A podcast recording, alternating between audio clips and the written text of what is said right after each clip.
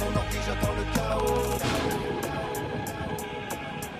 Alors c'est où l'heure du stu C'est quand l'heure du stu À quelle heure?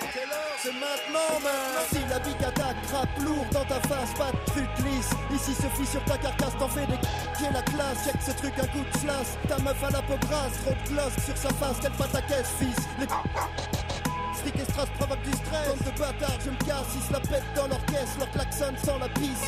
Pauvre alcoolisé rate le concours de la police. J'ai la parfaite pulsation pour apaiser les imbéciles. Quand ce putain de son passe, y'en a pas un qui bouge ainsi. Il m'aide à l'esprit étriqué, tous hypocrites et détraqués. Je te jure que je vais les faire craquer comme Patrick Devers et Trinquant.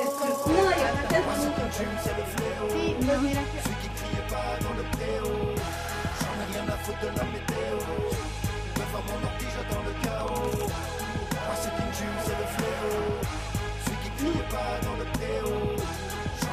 Foutre de la météo. Devant mon ordi, j'attends le chaos.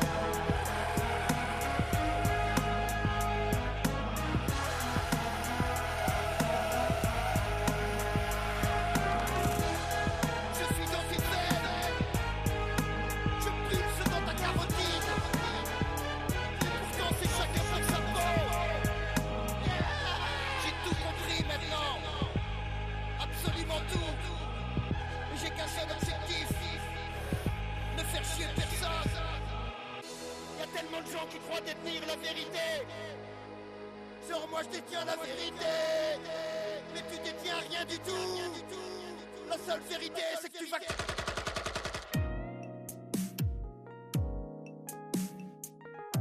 RFI Musique.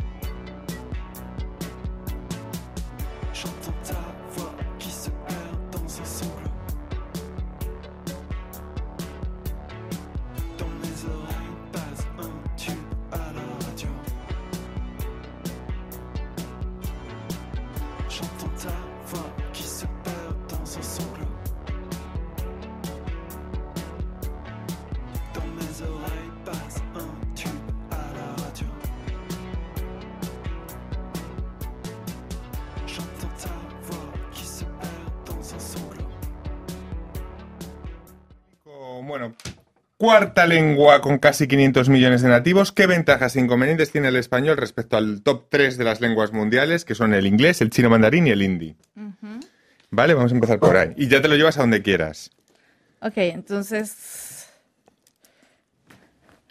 lo que voy a decir es lo del continente, ¿te parece? Que es, que es básicamente tenemos un continente De entero maneras, que ya habla luego español. os al principio. Uy, te has puesto demasiado alta. Ahora van a venir a, Sí, a- a- estoy a de bajarte. bajarla. No, sí, pero No, ahora vienen, ahora vienen. Ahora te van a situar, no te preocupes. ¿Crees que, ¿Crees que tus chicos van a entender? A ver, pasa Sí, al final les voy a decir. Francisco allí y Grecia aquí. Ahorita viene a, Sí, a poneros bien. Porque esta silla siempre es tan rara. Ok, ¿Tú de dónde eres, Francisco? Uruguay. Uruguay. Tengo, te presento editor, escritor, doctorando de estudios hispánicos y profesor de español en la Universidad de Versalles. Sí. Muchísimo, bueno, un currículum. el, cu- el currículum de Francisco es el típico que tú lo ves y dices, ¿qué he hecho yo con mi vida? Porque ¿dónde estaba yo? bueno, y Grecia igual.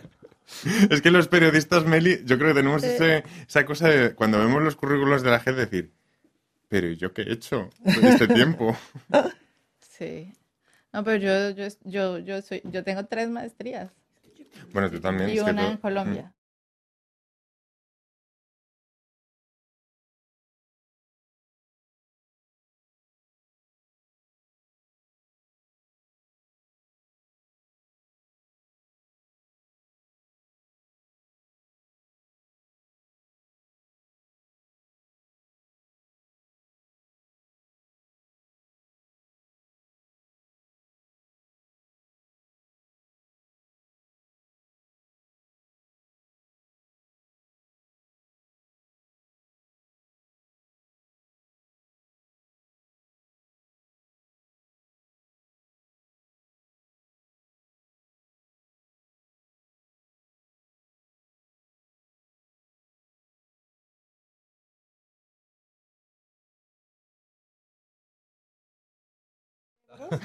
Yo, pero ¿por qué?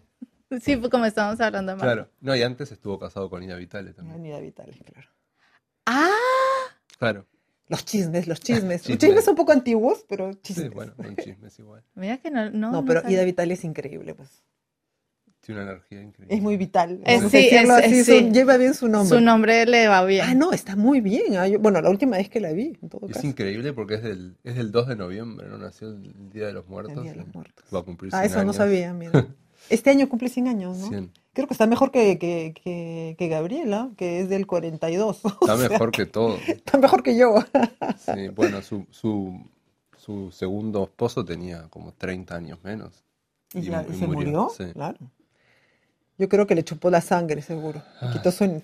Era tremenda, es tremenda. Es tremenda, sí. Ida. Sí, Así. mucho carácter. sí. Sí. ¿no? Pero su hija, es, es su hija la que la cuida bastante, Amparo, creo. sí. Sí. Ah, la abro. Sí, sí, sí, sí. sí. Claro que es Amparo Rama también. Ah.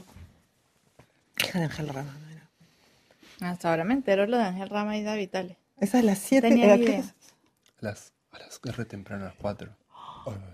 4 a 6, creo. Ponen esas cosas que... De repente me animo y voy, voy directo, entonces. Ahora que estoy maquillada puedo ir. ¿A dónde? Hay una, una conferencia sobre Ángel Rama en la Sorbona. Ah, Hoy. Me acabas de, de recordar cuando, cuando has dicho, ahora que estoy maquillada puedo ir. Me acuerdo, me- es que me acuerdo una vez una chica que vino al programa que según salimos le decía, ¿te quieres desmaquillar? Y dice la chica, pues no, porque para las copas de esta noche me... cada, vez que, cada vez que me acuerdo de la frase digo, esta ya salió de aquí pre- lanzadísimo. Ahí hasta, hasta, Ya está hasta, hasta morir. Bueno, aparte de tu encanto, me encanta también esa cuestión de maquillarse. Como Ah. si fuera una niña, ¿no?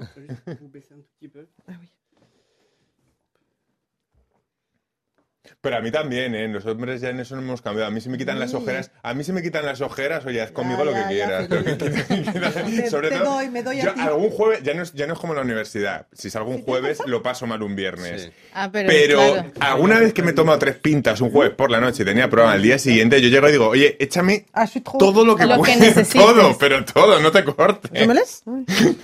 Natural, no, no, no, natural, no, quítamelo. No, no, no. Venga, lo que tengas que Porque hacer. si me dejas natural, no, no, me, me vetan.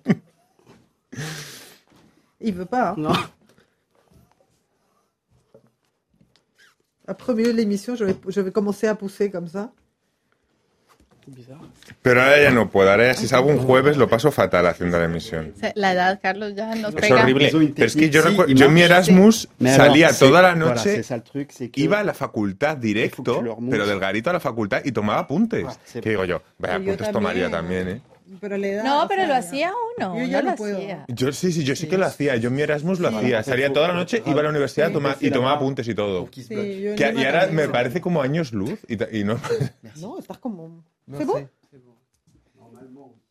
Digo, qué locura. También lo pienso y digo, qué locura, hace- qué locuras hacíamos. Luego ya la vida te pone. Te pone más en, en rumba, Sí, enrumbado. te da a mí me da un poco de pena esos temas, pero bueno. sí, sí. No, es que de verdad, es que es el cuerpo que ya no Tres aguanta. días. O sea, Sí, pues, sí. la voluntad la La tienes, voluntad, pero sí, sí, sí. el cuerpo ya te dice Pero no. Pero intelectual. dos días me lleva. Ah, sí, todavía, Todavía tres, haces la- tres no, pero fais la ouais.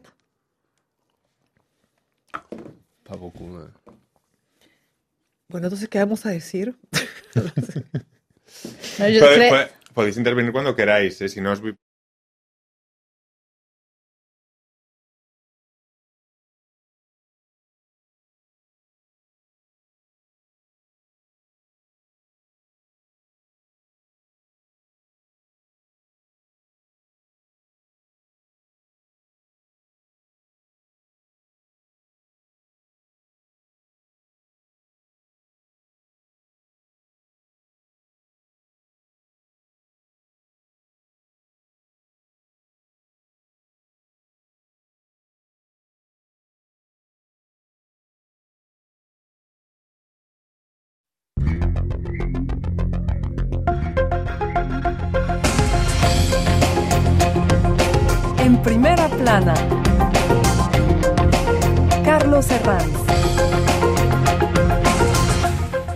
Bienvenidos en Primera Plana, un programa de Radio Francia Internacional y de France 24. Esta semana hablamos de la salud del español en el mundo. Nos sobran motivos para hacerlo, tanto cuantitativos por los millones de hispanohablantes como también cualitativos por su influencia en sociedades como Estados Unidos. Para ello nos acompañan en esta mesa tres invitados. Ya les presento a Melisa Serrato, periodista cultural independiente y profesora de español. Bienvenida. Buenos días, Carlos.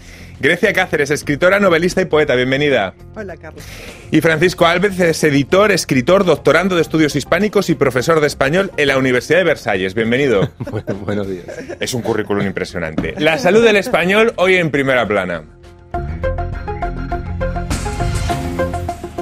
Según el último informe del Instituto Cervantes, hay 595 millones de hispanohablantes en el mundo, cuarta lengua en cómputo total tras chino, mandarín, inglés e hindi. Casi 500 millones de nativos y el resto son estudiantes o personas con competencias limitadas, pero que se defienden en nuestra lengua. Si nos fijamos en esos casi 500 millones de nativos, estamos hablando del 6,3% de la población mundial. Su capacidad de influencia en la política y sociedad de Estados Unidos es cada vez más notoria.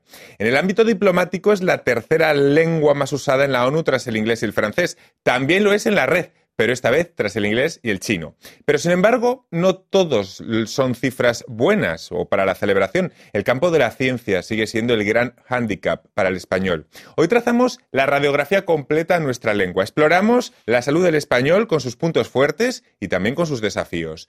Antes repasemos lo que dice de la prensa. Diario El País. El español avanza imparable en Estados Unidos. El artículo apunta, ojo, la comunidad hispanohablante también es la más rezagada en términos de cualificación académica según la Oficina de Censo estadounidense. Esta tribuna de Los Angeles Times interpela al lector. Si usted quiere estar en las listas de los mayores empleadores del país, aprenda español. Este otro artículo del portal Voz Populi lleva por título Algunos privilegios de hablar español y entre ellos se cita la unidad dentro de la diversidad, que es lo que permite que el español no sufra el fenómeno de la llamada fragmentación como pasa con otras lenguas, como el árabe. Entrevista del director de la RAE, Santiago Muñoz Machado, en el diario La Razón. El español debe aspirar a ser la primera lengua hablada del mundo. Casi nada. Yuskara. Sí. Hoy es larguísimo todo este rollo que he contado.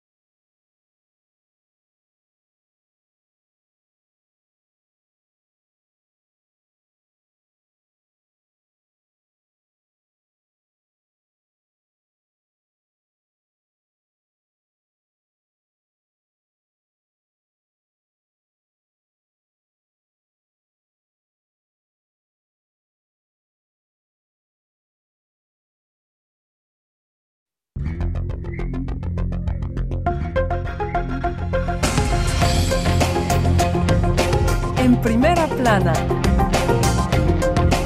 Carlos Herranz. Bienvenidos en Primera Plana, un programa de Radio Francia Internacional y de France 24. Esta semana hablamos de nuestra lengua, del español. Tenemos muchísimas razones para hacerlo, tanto a nivel cuantitativo por los millones de hispanohablantes, como a nivel cualitativo por la influencia que tienen y que va creciendo en sociedades como la estadounidense. Para ello me acompañan en este estudio tres invitados que ya les presento. Melisa Serrato, periodista cultural independiente y profesora de español. Bu- bu- buenos días, Melisa. Buenos días, Carlos. Grecia Cáceres, escritora, novelista y poeta. Bienvenida. Buenos días. Y Francisco Alves, editor, escritor, doctorando de estudios hispánicos y profesor de español en la Universidad de Versalles. Bienvenido. Buenos días. La salud del español, hoy nuestro asunto en primera plana. Según el último informe del Instituto Cervantes, hay 595 millones de hispanohablantes en el mundo, cuarta lengua en cómputo total tras chino, mandarín, inglés e hindi, casi 500 millones de nativos y el resto son estudiantes o personas con competencias limitadas pero que se defienden. Si nos fijamos en esos casi 500 millones de nativos, estamos hablando del 6,3% de la población mundial su capacidad de influencia en la política y sociedad de Estados Unidos es cada vez mayor. En el ámbito diplomático es el tercer idioma más usado en la ONU, tras inglés y francés. También en la red, pero esta vez tras el inglés y el chino. Pero sin embargo, no todos son cifras para la celebración. El campo de la ciencia sigue siendo el gran hándicap para el español. Hoy trazamos la radiografía al completo de nuestra lengua. Exploramos la salud del español con sus puntos fuertes y también con sus desafíos. Antes repasemos lo que dice la prensa. Diario El País. El español avanza imparable en Estados Unidos. El artículo apunta, ojo, a que la comunidad hispanohablante también es la más rezagada en cualificación académica según la Oficina del Censo.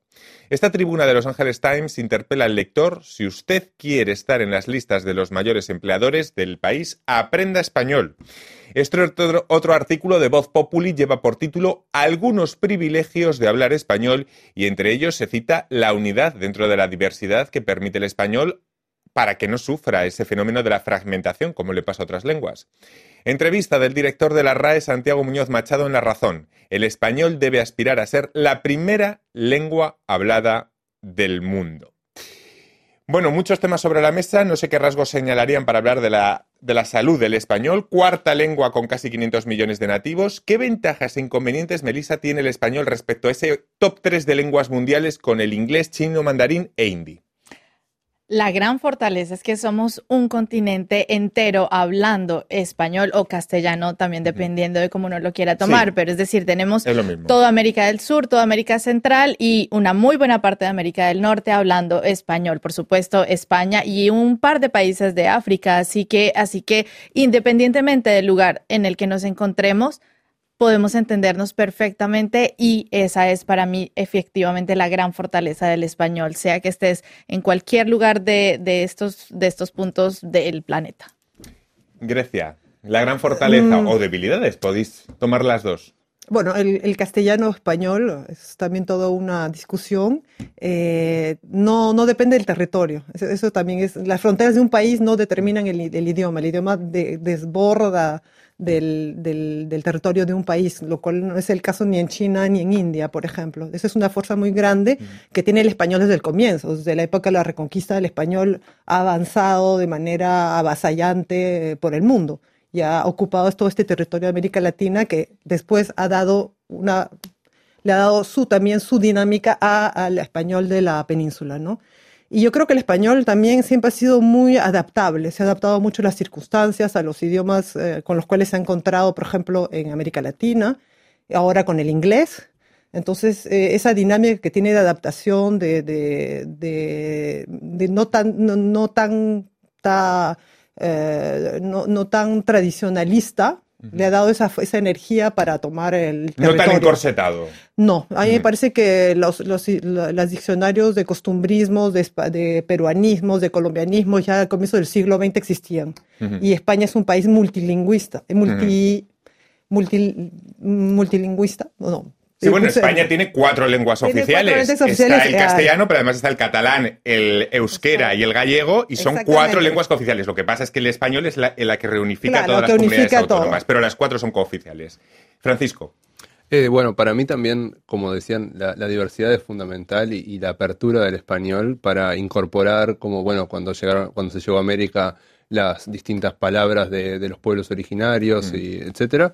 Pero también eh, otra de las, de las ventajas me parece que es que la presencia del español culturalmente es muy fuerte, ¿no? Desde actores o eh, directores de cine o escritores o eh, música. Productos audiovisuales, las series que estamos, bueno. Exacto, o sea, hay como una gran Cultura fuerza que hace que también la gente se sienta atraído por la lengua y quiera aprender esa lengua que, que, Sí, que está tanto se utiliza. Pues no ve a los chicos. los Podemos jóvenes, decir que está de moda. Está de moda.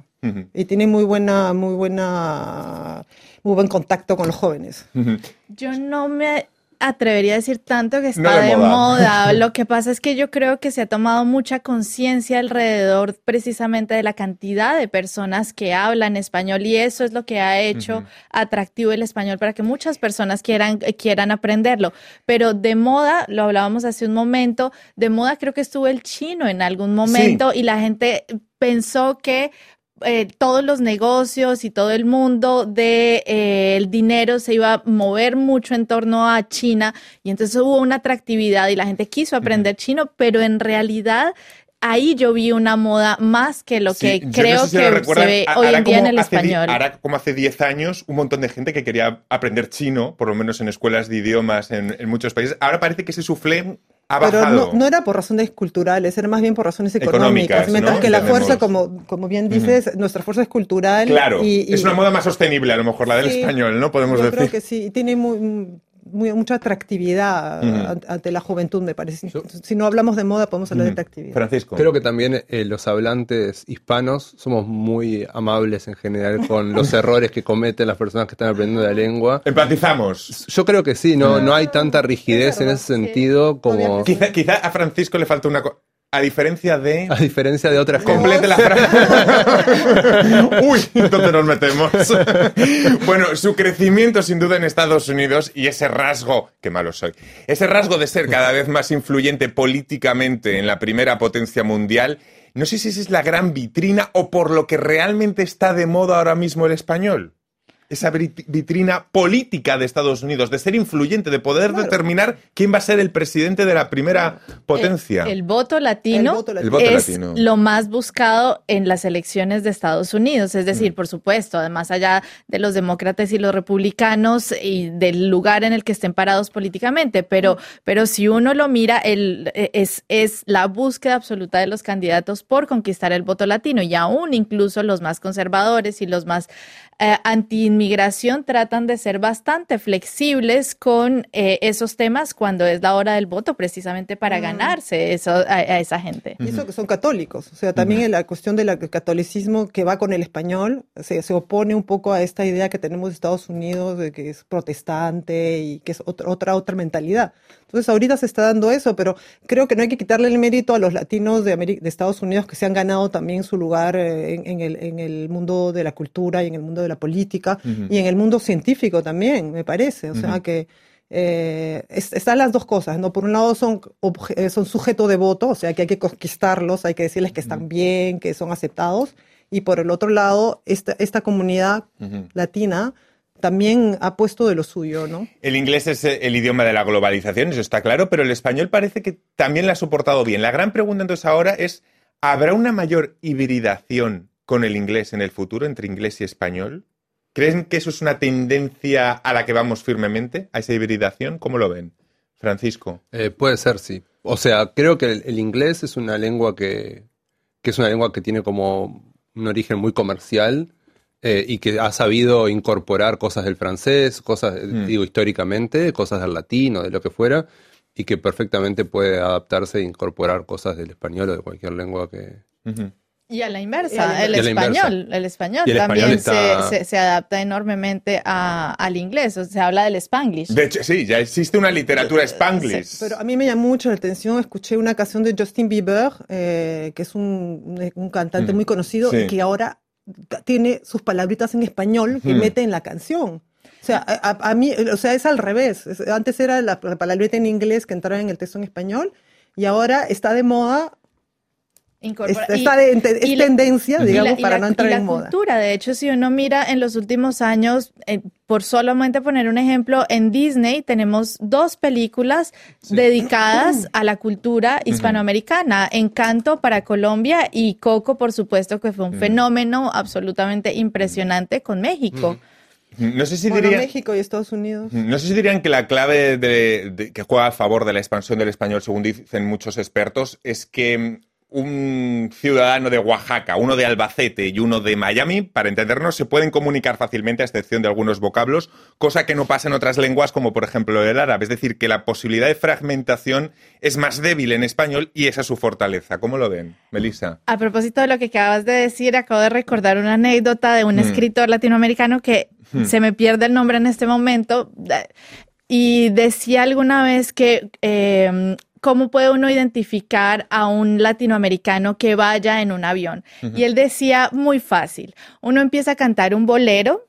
Y si alguien en la parte de atrás o en algún lugar del avión eh, sigue con la canción, bueno, ahí sabemos cuántos latinoamericanos estamos ahí. Es decir, y esto mm, me, me encanta el ejemplo porque es precisamente para mostrar que eh, lo que hablábamos hace un momento, que es la cultura, lo que ha Claro. hecho la fortaleza del español. Es decir, hay una cantidad de ecos referentes a la cultura relacionados con la música, con el arte, con el video, con la fotografía, con la literatura, por supuesto, y con esa eh, parte popular de relacionada con el español, que siempre nos ha marcado con una identidad casi común. Es decir, uno no podría situar el bolero en un solo país o en un solo, eh, con una frontera. Está impregnado en, de verdad, como en el ADN latinoamericano y, Ujú. y está ahí. Claro, un, un idioma no es solamente eh, un, un- un instrumento de comunicación o un instrumento de, de comercio, es, es toda una cultura, toda una vitalidad, y creo que la vitalidad de la literatura, de la, perdón, de la cultura latinoamericana está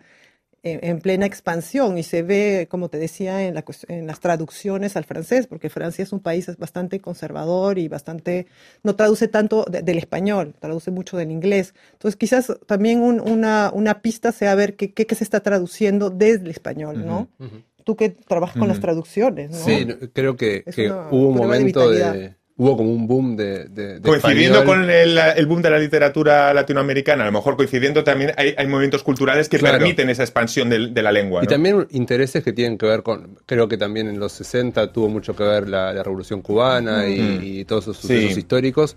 Y ahora también hay, hay, creo que hay un gran interés, por lo menos en Francia, por eh, los movimientos feministas en, en Latinoamérica Sí. y que eso hace que también empiecen a llegar nuevas escritoras que, no, no habían salido tanto o que lleguen a Estados Unidos también.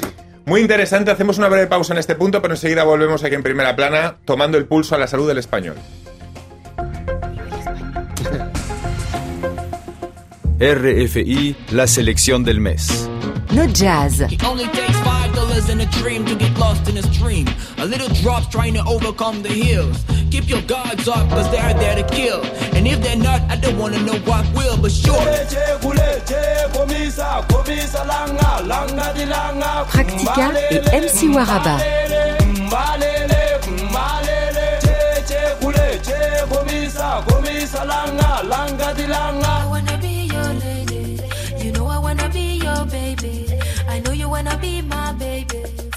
life.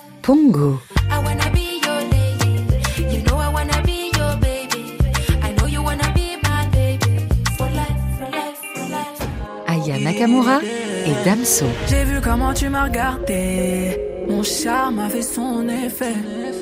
On verra, verra qui fera le premier pas. En tout cas, ce sera pas moi. RFI. Seguimos en primera plana esta semana. Están hablando aquí mis invitados ya metidos en el debate. Esta semana tomando el pulso a la salud del español. Lo hacemos con eh, Melissa Serrato, profesora de español y periodista cultural independiente. También con la escritora y novelista Grecia Cáceres y con el editor, escritor y doctorando en estudios hispánicos Francisco Alves. Bueno, antes de irnos a la pausa estábamos hablando de esas eh, virtudes, de esos puntos flacos también que ten- eh, puede tener el español. No sé si podemos afirmar que el español está de moda o no, Grecia. Bueno, yo diría que moda como que es una palabra que, que es un poco fácil, quizás Sí. decir una, una tendencia, Una ¿no? Una tendencia. tendencia actual del español que también puede ser un, un problema, o sea, una simplificación. eh, el español de Estados Unidos a veces no nos satisface necesariamente a los más Mm. puristas, ¿no? Porque es una- un idioma que tiene que no respeta mucho las reglas del español.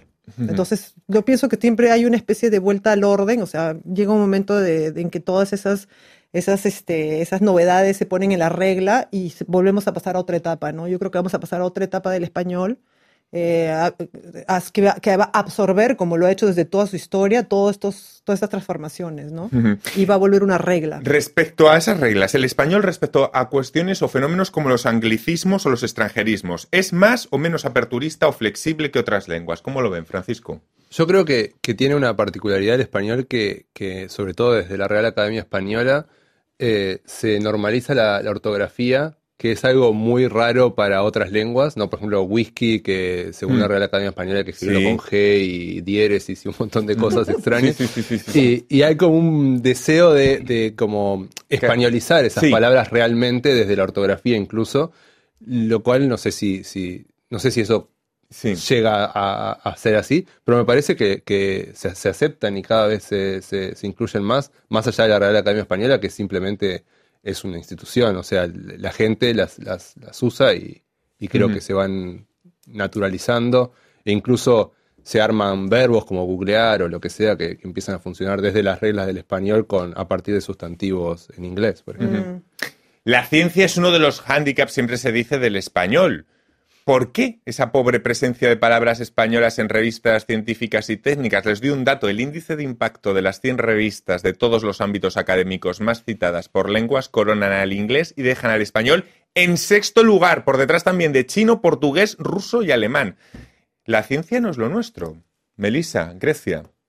Pues también yo creo que esto habría una explicación, a- lo, lo que yo veo con Mm. respecto a eso, y es que eh, efectivamente el, el dinero que se le invierte en las universidades a la investigación eh, a- a- en los países en los que se, se habla español, el dinero que se le invierte a la investigación no es una prioridad. Eso sería una explicación, teniendo en cuenta además que eh, las grandes universidades que, que de verdad están produciendo conocimiento, investigando y apoyando la investigación son de habla inglesa. Entonces vas y miras Cambridge, Oxford en Estados Unidos, el, el MIT, es decir, todas esas universidades que están de hecho en los, ranki- en el, en los primeros rankings eh, pues son de habla inglesa. No, pero yo pienso que también hay un fenómeno del lado editorial, ¿no? Porque es- todas las publicaciones científicas se hacen en inglés, están obligados. Ellos han tomado una Sí, pero de... sorprende que en el ranking incluso haya otros idiomas como el portugués, como el alemán, que estén por delante.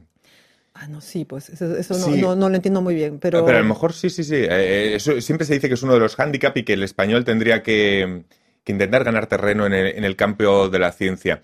Como profesores, ¿hasta qué punto es o no un problema que la oralidad impregne al texto escrito? ¿Cómo ven ese tema de la eh, oralidad y el texto escrito? Bueno, yo entonces puedo hablar como escritora, no Sí. como profesora, y me parece que esa, esa, esa, esa entrada de la, oralidad en la literatura le ha dado una gran dinámica, sobre todo en el siglo XX, Sí. y, y es, es sumamente importante para, ha, ha roto un poco las, las barreras de lo escrito y de lo oral, y le ha dado mucha dinámica y mucho interés a la literatura. ¿Cómo- cómo- Pero, sí, sí. Pero sigue siendo, sigue siendo el escrito, ¿no? Francisco, la oralidad y lo escrito en el Sí. español, ¿cómo, cómo, cómo es ese maridaje? Yo creo que en, la literatura eh, funciona, pero en otros ámbitos hay una tiene que haber, son dos códigos completamente Mm. separados, ¿no? Escritura y oralidad, y muchas veces es lo más difícil de, de comprender para cuando se enseña una lengua. Por en cualquier ejemplo- caso no son tan distintos como en francés. O sea, en francés sería todavía un paso Es- más sí, allá. es mucho menos, o sea, el, el español es mucho menos formal en ese sentido, o sea, tiene unas formas menos rígidas, Mm. pero sí es verdad que eh, en puntuación y tiene ciertas eh, pa- particularidades que es importante también que, que se, que se entiendan y que, por ejemplo, la puntuación no es simplemente una traducción de la respiración, no cada vez que respiro pongo una coma, que es el clásico error que se ve en, en el- estudiantes de español hispanohablantes también. Eh, no, no es así. No hay un, un sistema que hay que aprender en sí mismo y que es importante enseñar también. Bueno, momento pregunta millennial o generación Z o llámelo como quieran. Prepárense la crítica. Nuevas tecnologías, que nos encanta este tema. Esto de escribir los WhatsApp poniendo, no sé, mm, Emojis. Las nuevas tecnologías también a su vez pueden ser amenazas para el buen español escrito y correcto. ¿Esto es común a todas las lenguas? ¿Esto es un problema que hemos aumentado? ¿O esto es un problema real? ¿Las nuevas tecnologías y el buen español escrito? ¿Cómo lo ven como profesores, Francisco? Para mí el- el- la, la- la escritura instantánea es más como una especie de mezcla entre la oralidad y el escrito, o es Sí. oralidad escrita más que escritura en sí mismo. Y, que habría que bueno, diferenciar también entre WhatsApps y, por ejemplo, emails. Ahí Exacto. cambia, ahí cambia un poco, sí, ¿no? Sí. Sí, claro, también hay como distintos géneros, Sí. si se quiere. Eh, pero, pero me parece que es un, es un tema que atraviesa todas las lenguas y, Sí. y no, no le. Siempre que se sepa dó- dónde se está, si, si uno intenta llevar eso a una carta, ahí hay un problema, o un Claro, vas a mail. cambiar de- Es- es simplemente-. Hay registros diferentes. Claro, Yo lo- el- creo que eso no amenaza al español. No amenaza. Pero el problema como profesores, me imagino, ¿eh? estoy intentando, es cuando recibís una, una redacción de, de un alumno y pone LOL o, o algo. No, no. No, la verdad no, no pasa. No. O sea, a, a mí, a mí al menos Me nunca me ha pasado. No, no, es decir, yo creo que, yo creo que incluso en los manuales de español hoy, hoy uno lo ve. Por ejemplo, te, te, te ponen un ejemplo de un bloguero o de una persona que es, que es muy famosa en Twitter o en algún sitio web y te ponen al final como una pequeña aclaración. Justo lo recuerdo en este momento, ah, te ponen una imagen eh, tomada de Instagram y al final las personas responsables del manual ponen un globito en el que dicen, si te fijas, eh, esta chica no, no, no solamente pone los signos de puntuación cerrados, una exclamación la cierra, pero no la abre como es correctamente en español. Pero entonces, pues para eso está el profesor y que te enseña la regla. En español tienes que abrir y cerrar los signos de, in- de- de interrogación y de exclamación. Pero pues más allá de eso, ja- jamás. Y además, a ver, creo que una- un alumno de español no tiene todavía la capacidad de entender qué es el... eh, eh, ¿Qué, qué tipos de, de- de abreviaturas se hacen en el español para él usarlas o ella usarlas? Entonces, hay que tener también un, un nivel bastante avanzado de español para que un alumno eh, te, te ponga una, una Vale, no, ni siquiera sé, es es decir, una, una palabra que se use frecuentemente en el chat o en las redes sociales y que sea típicamente de un hispanohablante. Claro, es, es, es casi una, es casi una, una paradoja, ¿no? Para poder romper con, tu- con el idioma tienes que manejarlo primero. Exacto. Y cuando empiezas a estudiar un idioma, eres, sí es la regla, pero así al, al, al milímetro, ¿no? Porque no, estás, no sabes, no conoces, estás en un territorio un poco No así. tienes la seguridad. En cambio, los escritores este, muchas veces rompemos y, Sí. y nos saltamos los puntos. Por ejemplo, yo pongo tres puntos, a veces hago, hago un montón de... No, no me gustan los, este, no me gustan los diálogos así. Eh, Pero no pones LOL. No pongo LOL, no pongo. Bueno, vamos al terreno político. La ofensiva del presidente Emmanuel Macron para que el francés gane el terreno es claro. Macron quiere ganar al español. ¿Hay estrategia de crecimiento detrás del español o es algo mucho menos evidente, por ejemplo, menos centralizado políticamente que el francés como asunto de Estado? No sé si entienden por dónde voy. Grecia. Sí, sí, sí, pero me parece que el francés está obligado, porque Ujú. realmente no está en una situación tan, tan buena como la del, del- del español. No hay esa dinámica del francés. Yo pienso que el francés además tiene ese peso del- de la colonialidad en, en África, donde ellos deberían tener un poco su América Latina, pero tienen, han tenido muchos problemas eh, postcoloniales que no se han resuelto y creo que eso ha afectado también a la- al, espa- al francés. Y hay, y hay africanos que no quieren ganar el francés por razones políticas. Pues lo que yo diría en ese sentido es que la verdad yo no he escuchado eh, una, a un candidato presidencial en América Latina o en España eh, haciendo campaña para promover el español. Yo creo que, yo creo que la verdad hay tantas, tantos problemas por resolver que la, la cuestión del idioma está absolutamente, ni siquiera pasa en las agendas políticas y, y tampoco me parece que sea una preocupación. Es decir, la- el, el español es una lengua realmente tan viva, tan activa, que se está moviendo tanto, que de verdad cada vez tiene tanto atractivo simplemente por el hecho de, por todo lo que hemos hablado, que, que no creo que sea una prioridad en ningún momento para una Mm. agenda política. Es Tampoco más bien es- al revés. Sí, sí, No, hay tanta centrali- centralidad en el español Claro. como hay en el francés, que está muy dirigido desde, desde París, básicamente, no tanto desde Francia ni siquiera. Entonces, en, en- en español. Digamos que el ¿quién francés y el inglés serían los, los ejemplos contrapuestos. El español ma- ma- mm, sería una cosa, un término intermedio, pero el francés y el inglés son los ejemplos contrapuestos en este sentido, ¿no? Sí, en el sentido de que en, en inglés no hay una, una verdad absoluta, Exacto. una academia, no sé, británica o que, que ponga la regla. La desregularización es también lo que le permite ser el worldwide, ese lenguaje global, ese inglés en el que todos nos comunicamos. a los profesores, eh, Francisco, Melissa, ¿qué consejos darían a alguien que quiera aprender español? Así, rápidamente, alguna cosilla, Francisco.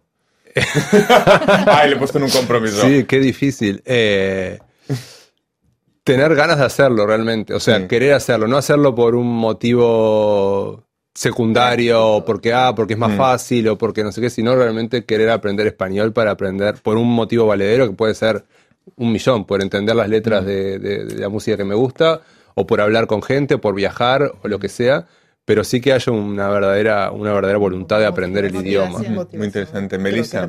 Sí, estoy totalmente de acuerdo. Yo, por ejemplo, yo aprendí inglés para, para escuchar y para entender lo que decían las canciones de mi artista favorito. Y fue, y fue lo mejor. Y jamás he tomado un curso de inglés. Y diría exactamente lo mismo. Y pre- precisamente para hacerlo, pues practicarlo. Es decir, entrenar el oído. Y hoy en día es muy fácil. Las series de televisión, las películas, eh, la música. Bueno, la música que está de, de verdad en todos los... O sea, y la música en español impregnó realmente toda la, toda la. Ah, le iba a preguntar también a Grecia, como ella es poeta, le iba a decir, bueno, ¿y dónde quedó aquello de aprender una lengua por amor? Aunque va a quedar un poco cursa, a lo mejor para cerrar. Pero también se puede, ¿eh? Bueno, tenemos ¿Cuántos que habrán ver, aprendido una lengua por amor? Claro, ¿Casos? Mira tenía la, una- tenía una, una estudiante que aprendía porque se había casado con un español y Sí, quería hablar en su lengua y con su familia. y- Muchos dicen que es el mejor método. Pero mira, este, eh, Neruda, Pablo Neruda, se acaba de, de- de- de publicar nuevamente su poesía en, en francés y, y la presentación estaba lleno, lleno. La gente le encanta la poesía de Neruda. Me quedo sin tiempo para más, ha sido estupendo, muy interesante y muy divertido compartir este tiempo con ustedes y a todos ustedes les esperamos aquí en Primera Plana la próxima semana. Gracias.